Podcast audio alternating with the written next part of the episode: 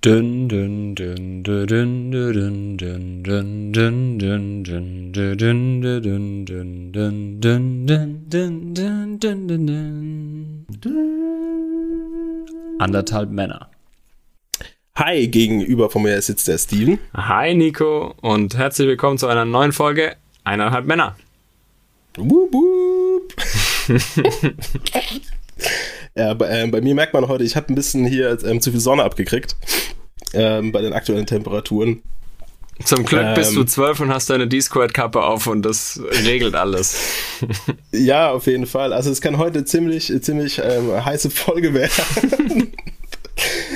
ähm, ja, Steven, ähm, heute haben wir die, äh, die Thematik Operation. Ähm, wir haben es genannt Operation die erste.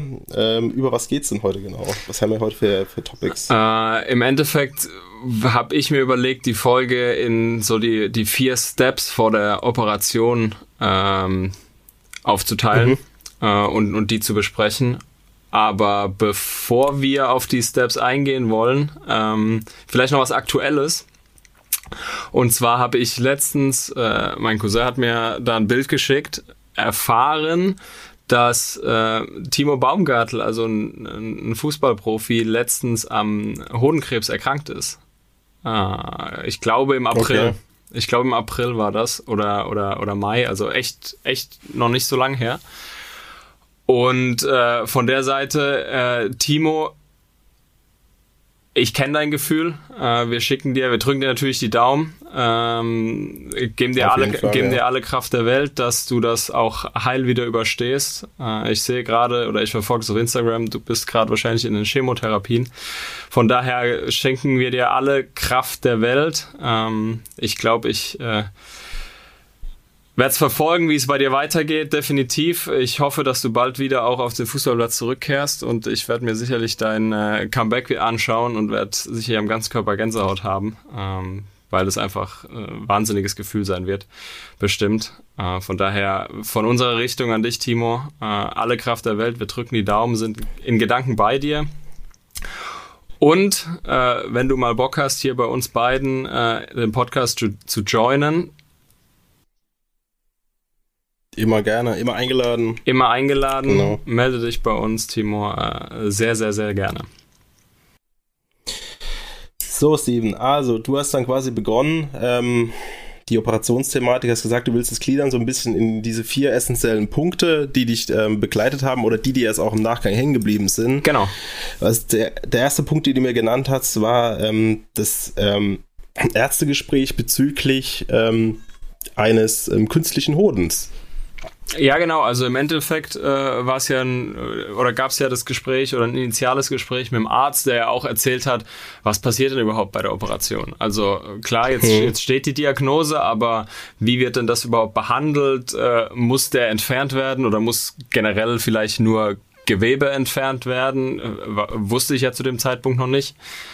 Äh, Im Endeffekt ist es so, dass äh, der befallene Hoden während der Operation tatsächlich ganz entfernt wird.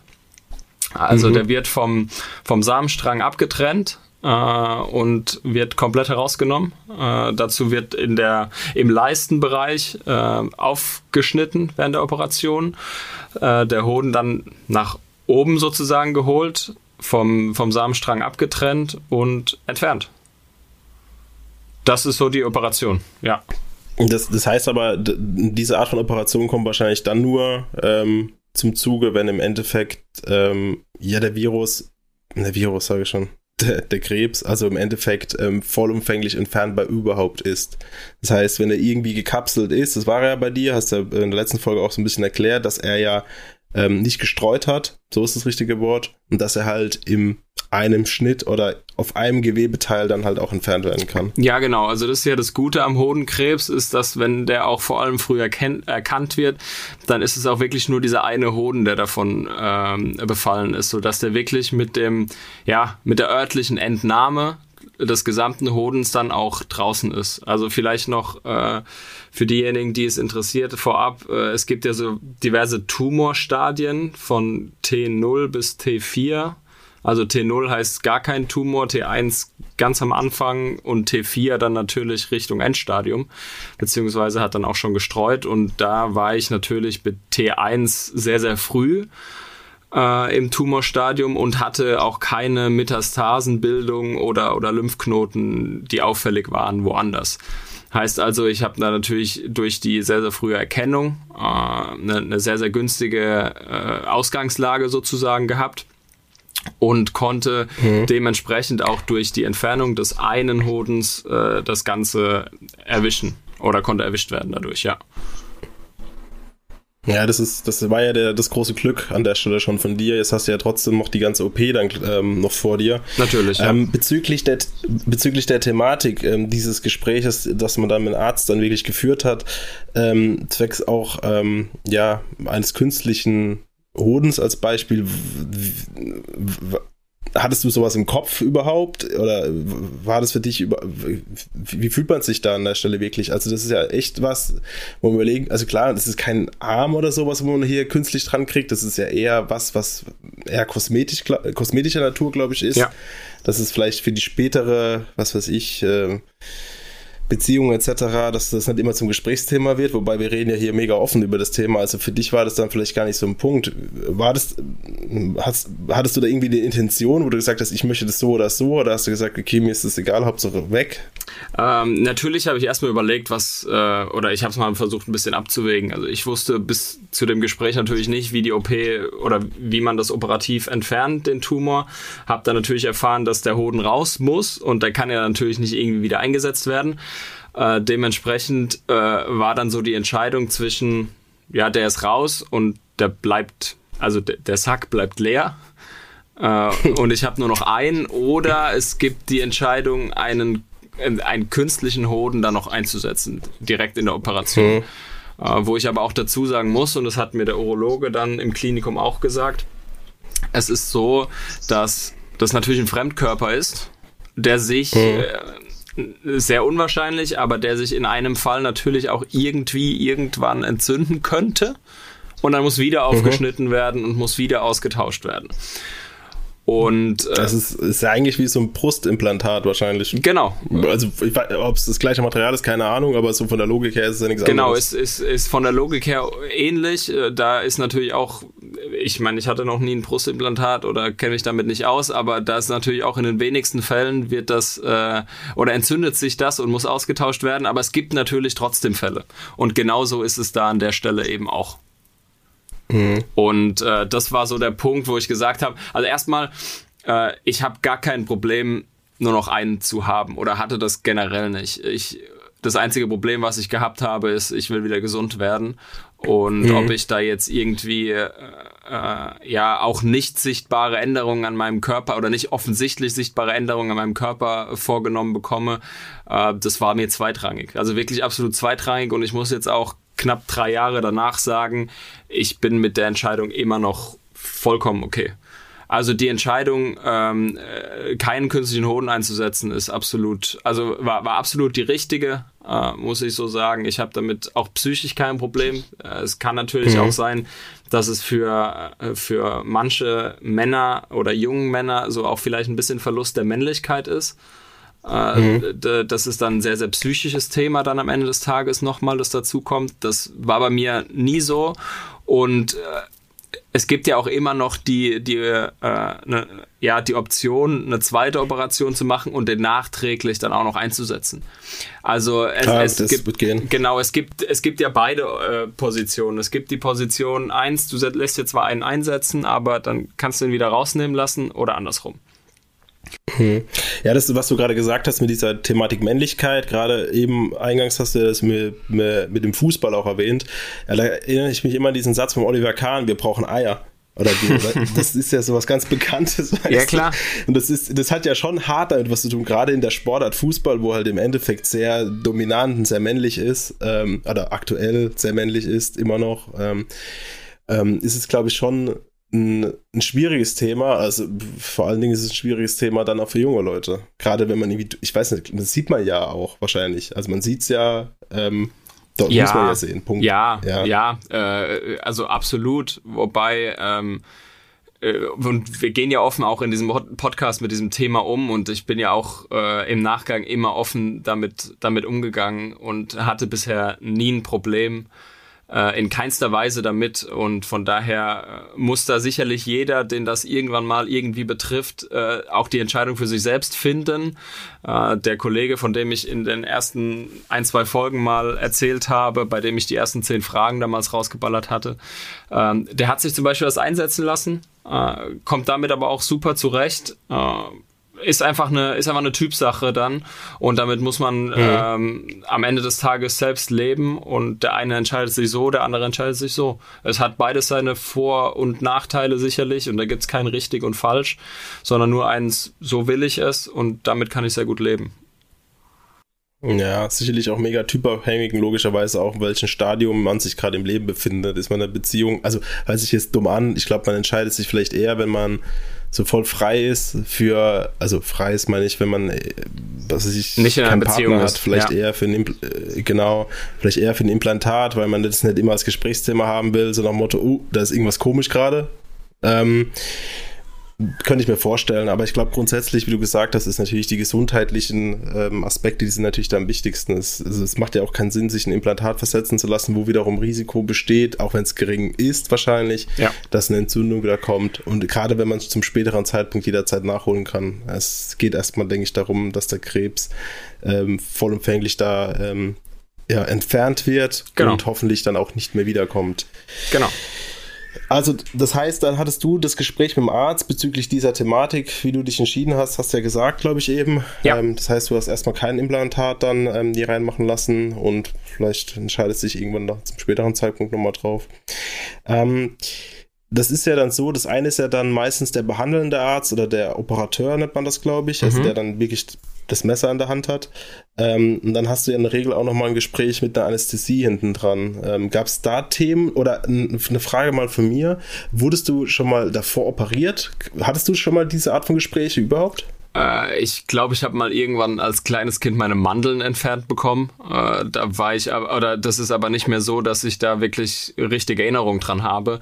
Also seitdem ich auch noch, oder äh, seitdem ich zurückdenken kann, wurde ich nie operiert, so dass es auch meine erste OP war, wo ich dann, ich will nicht sagen, ein bisschen Schiss hatte, aber als ich dann auch irgendwann runtergerollt wurde, war ich extrem kalt und mir wurde auch so eine, so eine, wie beim Autounfall, so eine, so eine silberne Decke so drüber gelegt, damit so damit ich halt gewärmt werde, weil ich halt auch, nur, ich war halt aufgeregt, klar, natürlich. Und deswegen, es war meine erste OP, ja. ja, logisch. Ähm, ich hatte, ich hatte ein Anästhesiegespräch, da kam dann auch eine Anästhesistin in mein Zimmer rein und hat mich eigentlich, es war ein aufklärendes Gespräch. Also sie wollte und musste natürlich da auch herausfinden, ob es irgendwelche Unverträglichkeiten oder Vorerkrankungen oder was weiß ich gab, ähm, damit die auch so ungefähr die Medikation anpassen können, ob das jetzt, ob sie da jetzt was nehmen können können oder was nicht nehmen können, je nach Vorerkrankung mhm. oder je nach Unverträglichkeit. Von daher war das ein, ein aufklärendes Gespräch, äh, wo, wo mich dann die, die Anästhesistin auch, auch so ein bisschen abgeholt hat, äh, auch gesagt hat, wie das alles äh, vonstatten geht, weil ich dann sicherlich auch die eine oder andere Frage hatte, weil es OP halt bei mir nicht, nicht gang und gäbe ist. Äh, mhm. War das, ist, äh, war das dann eigentlich, oder die Planung war das dann örtlich die Betäubung oder eine Vollnarkose? Kommt also Vollnarkose. Äh, das war, das war schon okay, von Anfang also an der, das war schon von Anfang an der Plan, dass ich da, äh, es ist zwar, es ist zwar ein leichter Eingriff und das ist ja, wir hatten es schon mal besprochen, so ein Eingriff, der kurz vor der Mittagspause passiert ist äh, bei den Ärzten, aber mhm. äh, trotzdem ist das eine OP, die in der, die in der Vollnarkose passiert. Definitiv. Okay, okay. Das heißt, dann im Endeffekt wurde es das hier nochmal ja quasi ja, abgeholt, ähm, so nach dem Motto, sie kriegen dann irgendwie den Narkosemittel, da kann es ihnen danach vielleicht dabei ein bisschen schlecht werden. Meistens sind es ja so diese Sätze, die dann kommen und danach wird es ihnen wahrscheinlich auch noch nicht ganz gut sein, da einfach nicht irritiert sein und ähm, irgendwie die Hand heben, wenn es halt gar nicht geht. Genau. Äh, ist ja meistens so dann, wie der Arzt es dann einen sinngemäß rüberbringt, das wirklich ist sinngemäß. Die verwenden natürlich ganz viele tolle Fachbegriffe, die ich alle nicht wiedergeben kann. Ähm, jetzt hast du mir noch eingangs gesagt, ähm, da gibt es ja jetzt nochmal einen Step, der bei dir nochmal on top gekommen ist, weil bei einer normalen OP wäre es normalerweise eigentlich fertig, meines Wissens nach. Das heißt, außer es wäre es irgendwas Schlimmeres, ähm, mhm. kommt dieser äh, Part normalerweise nicht. Ähm, hast du gesagt, da hattest du es nochmal ähm, jemand anderen im Zimmer drin stehen, mit dem du wahrscheinlich auch gar nicht so gerechnet hast.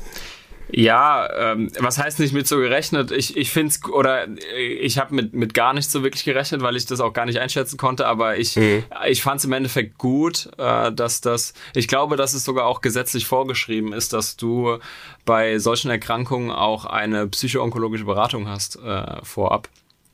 Also, dass mhm. da ein, äh, ein Psychoonkologe dann kommt äh, und dir auch, also auch mit dir spricht, wie es dir geht äh, mit dem Ganzen, weil es ist ja schon äh, ein einschneidendes Erlebnis, die Krebserkrankung und der eine äh, verarbeitet es besser und der andere schlechter. Ähm, von daher mhm. äh, finde ich super, dass, da, dass das irgendwie, also im, im Standardprozess sozusagen drin ist. Ich habe es gar nicht erwartet in dem Moment.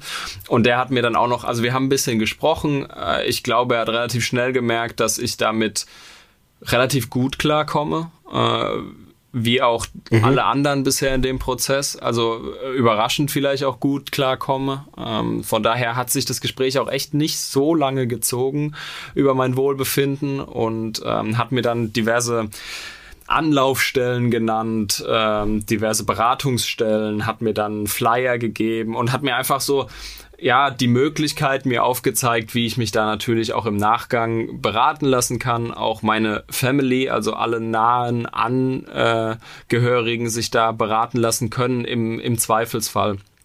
Und äh, was es da alles gibt an Möglichkeiten. Und dann hat er mir, du lachst schon, wir haben es ja vorhin kurz drüber gehabt, dann hat er mir auch noch kurz erklärt, dass ich jetzt behindert bin. Ja, eigentlich lacht man ja darüber. Du hast es mir vorhin nur so lustig. Also, oh, jetzt muss ich wieder aufpassen, dass mich keiner falsch versteht hier. ja, der hat es also beiläufig dir erzählt, einfach so, du bist jetzt einfach behindert. Man, man, sagt ja sowas manchmal aus einem, aus einem Effekt bist du so. Und das ist sicherlich nicht richtig. Und man meint es sicherlich auch nicht so, wie man, glaube ich, ähm, wie, wie man, glaube ich, die Art von Behinderung wahrnimmt. Das war halt einfach nur so eine Art von, ja, Situationskomik hätte ich es fast genannt, ja, definitiv. du das wiedergegeben hast. Definitiv, also war, war ja auch, er hat es auch nicht, nicht lustig gemacht, muss man auch dazu sagen. Er hat mir jetzt, also er hat es einfach relativ trocken gesagt. Ähm, es gibt ja so einen gewissen Grad der Behinderung, GDB nennt sich das, und der mhm. erstreckt sich irgendwie von 20 Prozent bis 100 Prozent. Also 100 Prozent ist wirklich die, mhm. die, die, die vollkommene Behinderung und man es kann eigentlich nichts mehr mhm. alleine und 20 Prozent ist wirklich ähm, ja, ein Anfangsstadium oder sonst was. Aber eben je nach Grad der Behinderung stehen dir natürlich auch diverse, in Anführungszeichen, Vorzüge. Ob sie steuerlich sind oder das, also so okay. du, du hast halt äh, äh, es gibt ja, jeder kennt ja diesen Behindertenausweis. Zum Beispiel. Den kriegt ja. man aber erst ab einem Grad, glaube ich, von 50 Prozent. Der 50 Prozent ist, glaube ich, auch die Hemmschwelle zur Schwerbehinderung dann tatsächlich. Mhm. Und dann gibt's natürlich andere ähm, ja, Sachen, die mit einem gewissen Behinderungsgrad dazukommen. Also bei mir war es, glaube ich, zum Beispiel nur ein oder zwei äh, Urlaubstage mehr im Jahr. Weil ich hatte, also ich hatte 20 Prozent zu dem Zeitpunkt. Ich meine, ich war, ich war ja nie irgendwie ähm, eingeschränkt und ich bin es ja immer noch nicht. Ich habe ja keinen Pfleger, der auf mich aufpassen muss. Ich habe niemanden, der für mich einkaufen muss, weil ich es nicht mehr alleine schaffe durch diese Erkrankung. Mhm. Was ja natürlich bei Leuten, die zum Beispiel, äh, also die, die blind oder taub sind, die haben natürlich deutlich mehr Einschränkungen in ihrem Leben und da ist auch vollkommen okay, dass die in, bei gewissen Sachen natürlich Vorzüge haben und diese Vorzüge genießen. Äh, bei mir waren es, also ich habe es auch wirklich nie in Anspruch genommen. Äh, ich hätte das in Anspruch nehmen können, äh, habe mir aber von Anfang an gesagt, gesagt, ey, ich, nee, ich, klar, ich meine, ich bin formal habe ich einen Grad der Behinderung, der, der zwar gering ist, aber der da ist, aber ich bin nicht behindert. Also ich brauche das für mich nicht. Und ähm, mhm. aber das ist krass, hätte ich gar nicht dran gedacht, aber es ist ja schon so, ne? Also klar, also ich überlege es gerade so ein bisschen, bin ich es echt mega unvorbereitet gerade für meinen Gedankengang. Ähm, warum das dann aber so ist, weil du bist warum, warum hast du, warum kriegt man, warum ist es so? Weißt du? Ähm, also, was ist quasi der Grund der Behinderung? Der Grund der Behinderung ist die Entnahme des Seminums, also den, den befallenen Hodens. Und das ist ja, also die, die Behinderungsgrade sind ja nicht nur Behinderungsgrade, ähm, die, die körperlich äh, reinkommen, sondern auch äh, psychisch. Also heißt also, so jemand mit ah. Depression hat auch sicherlich einen gewissen Behinderungsgrad. Und äh, da ist halt okay. die Kombination aus beidem da dabei natürlich. Ähm, ah, okay, das wusste ich nicht. Ja, okay. Also es sind, es sind nicht nur körperliche Behinderungen, sondern auch eben seelische Behinderungen an der Stelle. Mhm. Und dementsprechend macht es absolut Sinn, da äh, je nach auch, glaube ich, je nach psychoonkologischer Beratung und wie weit es natürlich geht, da einen gewissen Behinderungsgrad anzustreben. Okay, ja, krass. Ja, das heißt, du hast dann ja quasi das noch so ähm, on top äh, mitgekriegt, wobei, klar, das ist ja ein Vollexperte, der das mit dir dann durchgeführt hat, der im Endeffekt, ja, macht ja keine Angst mit sowas. Der sagt einfach, das ist einfach so. Genau. Und wenn bei Ihnen das alles gut durchgeht, hat der Arzt zuvor dann eigentlich auch dir wiedergegeben. Ähm, dann haben sie da später wahrscheinlich auch gar keinen Stress mit. Klar, wenn es da irgendwie ist bei der OP, wenn das geöffnet wird und sieht, okay, ist doch was befallen, dann ist klar, dann geht die Story auch anders weiter, aber das hören wir dann auch noch später, wie das dann alles ausgeht, das ganze Thema. Ähm, ja, krass. Ähm, dann ein Thema, was mich jetzt noch interessiert. Du sagst ja klar, Hoden wird entfernt. Ähm, da ich, ich habe habe ich ja, glaube ich, im Podcast schon mal davor erzählt, auch Kinder. Mhm. Und ähm, das Erste, was man natürlich dann denkt, okay, Hoden wird entfernt, das ist ja nicht nur reine Kosmetik, sondern er hat ja auch äh, menschlich eine Funktion, sondern das, das werden ja die Sperm, Spermen. Spermien. Drin, ähm, Spermien drin gesammelt. Ich sage, hier ist warm ohne Ende. er kocht. Ich schwitze ich schwitz auch ohne Ende. Das glaubst du gar nicht, wie heiß hier drin ist. Ähm, ja, und ähm, die werden ja quasi darin gesammelt, um im Endeffekt dann natürlich auch für die Zeugung ähm, da zu sein. War das dann ein Thema direkt schon oder war das schon davor irgendwo ein Thema? Hast du toll ausgedrückt, Nico, wirklich. Also hast du sehr, sehr gut Gell? beschrieben. Äh, also klar, du, also ich war 24 und zu dem Zeitpunkt war definitiv Familienplanung noch kein Thema, aber sicherlich in der Zukunft. Und ähm, Vielleicht sollten wir dazu, also generell machen wir da sicherlich auch mal eine gesonderte Folge davon, weil auch die Bestrahlung und Chemotherapie am Ende des Tages kann für einen Mann und eine Frau auch äh, Unfruchtbar äh, Unfruchtbarkeit bedeuten. Egal welcher Krebs es ist. Also muss nicht der Hodenkrebs mhm. bedeuten sein, sondern die Chemotherapie hat halt als Nebenwirkung, dass du unfruchtbar sein oder werden kannst. Egal welches Alter. Macht halt Zellgewebe kaputt. Genau. Punkt. Genau. Und es kann halt auch benachbartes, klar, genau. zerstören. Aber bei mir jetzt in dem Sinn, also der in dem Arztgespräch kam es auch sofort mit klar. Er hat, er, er hat ja gesehen, ich bin 24. Wie schaut es bei Ihnen mit der Familienplanung aus und allem drum und dran? Weil es könnte sein, es ist normalerweise nicht so, aber es könnte auch wieder wieder sein, dass man eine Ausnahme oder es da eine Ausnahme gibt, dass äh, ja meine meine Sprinter nicht mehr so sprinten sozusagen. Mhm. Und ähm, dass der eine Hoden dann nicht mehr genügend äh, ja, Potenzial hat, äh, ähm, erzeugungsfähig zu sein. Genügend Saft hat. Genau. kann, kann man genauso sagen. Und dann hat er mir direkt ans Herz gelegt, die einfrieren lassen zu können. Ja, er macht ja auch mega Sinn, weil Kinder geben ja einen so viel wieder. Da können wir auch mal eine Folge zu machen, ob das stimmt oder nicht. Ja, du mit deinen Nein, zwei Kinder Kleinen hast cool. definitiv äh, äh, da die, die Profirolle kind, drin. Äh, Kinder sind top. Nein, um Gottes Willen. Nee, also war in dem, in dem Moment war sie auf jeden Fall, war die Familienplanung noch nicht dabei, aber die war ja in irgendeiner Zukunft schon, ist sie schon noch da ähm, dass, dass eine Familie geplant werden soll. Und gerade für das hat man jetzt, oder habe ich mich dann auch dementsprechend entschieden, was einfrieren zu lassen. Mhm. Ähm, um dann eben auf den Ernstfall auch gerüstet äh, zu sein. Also um, falls ich die Nachricht kriege, ich bin zeugungsunfähig mit dem, was es, wie es jetzt funktioniert, dass ich irgendwie noch äh, in der Kältekammer noch äh, kleine St Stevens eingefroren habe, die dann ähm, noch vollkommen okay sind das ist ja auch wie so ähm, Milliardäre das machen, ihre Spermien einfach mal pro forma einfrieren lassen, weil es irgendwann die Welt untergeht und die im Atombunker sitzen, dass sie noch Kinder erzeugen können. Ja, oder, oder wir, wir hatten das, wir hatten das Cristiano Ronaldo gemacht, der hat doch auch nie, der hat doch auch immer künstlich äh, befruchtet bei seinen Kindern, kann das sein? Ja, ich glaube auch. Ich habe mir die Doku angeguckt, die fand ich verstörend ein bisschen. Auf verschiedene Arten und Weisen. Davon. Ja, also ich, also da, klar, es machen, es machen gar nicht so wenige, aber was man dazu sagen muss, und das finde ich einen ein maximalen Wucher, es kostet und es kostet nicht wenig. Und ich bin froh, dass es meine Eltern übernommen haben zu dem Zeitpunkt, weil ich als Student damals ähm, kann keine, äh, ich glaube, 250 Euro im Jahr stemmen, nur damit die halt irgendwo liegen. Und ich hatte nochmal dafür. Ach, das kostet jährlich. Dann. Ja, das kostet jährlich, dass du es halt eingelagert hast und es kostet nochmal, dass du es erstmal überhaupt abgenommen bekommen hast. Also ich habe initial irgendwie insgesamt 500 Euro bezahlt, beziehungsweise mein Vater hat 500 Euro bezahlt, äh, dafür, dass äh, die abgenommen wurden und äh, zunächst mal gelagert wurden für ein Jahr. Okay. Ja, das heißt, die sind irgendwie Trockeneis gelagert oder was ist das dann? Die sind ja kühler als ein Gefrierfach wahrscheinlich zu Hause. Müssen die dann spezial gelagert werden? Äh, ja, ja, glaube ich zumindest. Also im Gefrierfach daheim sind sie definitiv nicht. Keine die Ahnung, wie die die, die lagern. Uni, die liegen in der Uniklinik, die haben am Eis. Steht Steven Ulrich drauf. Oh, das ist ja genial.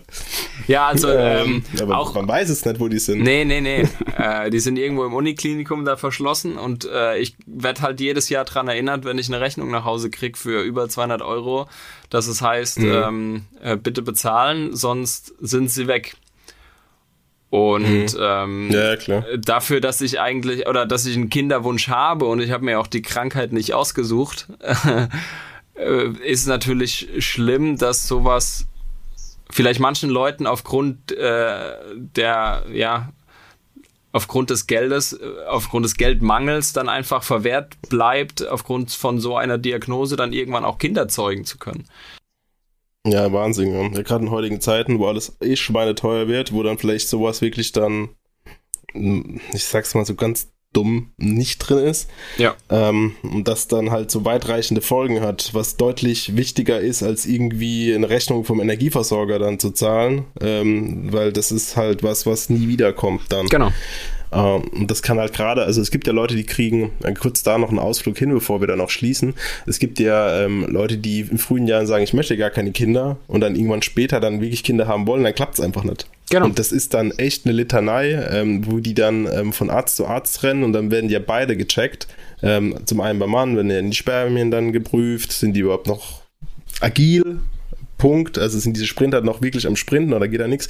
Und dann auch die, bei der Frau, und das geht richtig auf die Psyche, wenn man das mal mitbekommt, so, ähm, wenn Leute diesen Leidensweg dann durch, es ist wirklich ein Leidensweg, weil das, du zweifelst definitiv. an dir selber. Ja, das ist dann einfach so. definitiv und es geht dann irgendwann komplett an die Psyche, weswegen ich auch ähm, mir denke, wir sollten dazu definitiv noch eine gesonderte Folge machen, was so ähm, Fruchtbarkeit beziehungsweise was das alles betrifft, weil ähm, das betrifft nicht nur den, den Mann, sondern es kann auch bei einer, bei einer, andere, bei einer anderen Krebsdiagnose auch die Frau betreffen. Und da habe ich mal mhm. gehört, vielleicht als kleinen Teaser, ist es noch viel, viel teurer. Bei der Frau? Ja, ähm, die, die Fruchtbarkeitserhaltung, ich weiß nicht, wie das ganz geht, muss ich so. mir nochmal reinlesen, aber die Fruchtbarkeitserhaltung äh, einer Frau ist nochmal deutlich teurer als, ich sage jetzt einfach mal so 300, 400 Euro im Jahr, sondern... Ähm, Ach so, ja, hm. das und da geht's ja dann auch wieder in die Sache, wir, heute hm. äh, will ich es vielleicht nicht, aber in fünf Jahren ähm, kann sich mein, meine Meinung, was Kinder betrifft, vielleicht auch ändern. Und dann äh, habe ich es halt äh, vor fünf Jahren während meiner Krebsdiagnose nicht gemacht und habe dann aber mein ganzes Leben daran zu knabbern. Und das ist wahnsinnig beschissen. Yeah. Ja, auf jeden Fall. Man kriegt ja auch sozialen, äh, sozialen Druck ähm, irgendwann von außen, wenn alle im Freundeskreis Kinder kriegen und man selber dann vielleicht Kinder will und dann klappt es nicht und dann fragt jeder, wann, wann ist bei euch so weit? Und das ist ja dann auch immer so eine ganz, ganz beschissene Frage, die man dann gestellt bekommt, weil man einfach denkt, ey, komm, ich habe andere Probleme als ihr, wo es einfach läuft. Also es ist nicht selbstverständlich. Dadurch ist dieser Move, ähm, denke ich, auch richtig ähm, frühzeitig zu machen, also dass man irgendwann mal später ja, ähm, was Sinne des Wortes, ähm, da keine an, pf, ja, künstlich befruchten muss, vielleicht von extern gibt's ja dann auch. Was du, glaube ich, mit Cristiano Ronaldo angesprochen hast, ja, das war ja, glaube ich, so, genau. wenn ich richtig verstanden habe. Genau, oder, oder Adoption oder was für, was für Sachen es dann irgendwann auch noch gibt, ähm, ist, glaube ich, immer schön, wenn man, wenn man selbst das Gefühl hat, auch noch das Ding so zu machen, wie man es machen möchte und nicht auf alternative ähm, Wege angewiesen ist. Ja, Ja, ist auch immer gut, wenn das Kind einem ähnlich aussieht. Das stimmt. Spart viele Fragen. Ähm, Okay, ähm, das heißt, du hast uns das mal ganz kurz berichtet, im Endeffekt, was so diese vier großen Steps waren, also vom Arztgespräch, Gespräch, Anästhesie, ähm, dann im Psychologen und nochmal die ganze Thematik ist zum Schluss Familienplanung, wo wir definitiv auf jeden Fall, ähm, definitiv auf jeden Fall, das ist ein Doppelding, ja, definitiv, definitiv nochmal ähm, ein bisschen Futter in eine extra Folge dazu packen. Das heißt, ähm, der letzte Step dann an dem Tag war dann schon die Aufnahme? Oder wie ging es dann weiter dann bei dir? Also das war dann so der, der letzte Move. Ja, auf. Äh, hattest, eine, hattest du die. Äh, Aufgenommen wurde ich schon davor. Ähm, das heißt also, die, mhm. die Aufnahme ist schon erfolgt. Dann kamen Step by Step die Gespräche hintereinander und irgendwann ähm, ah, okay. war mhm. dann so die äh, kam dann die Uhrzeit zum, äh, zur OP und dann wurde ich irgendwo reingeschoben. Okay, Doc. Dann hören wir uns in der nächsten Folge auf jeden Fall an, wie das in, äh, in der OP verlief, beziehungsweise ob da noch irgendwas gekommen ist dazwischen. Dann würde ich sagen, Steven, ähm, danke für ähm, der, die heutige Folge und wir würden uns freuen, wenn ihr bei der nächsten Folge mit dabei seid. Genau. Also, Nico. Ciao, ciao. Tschüss.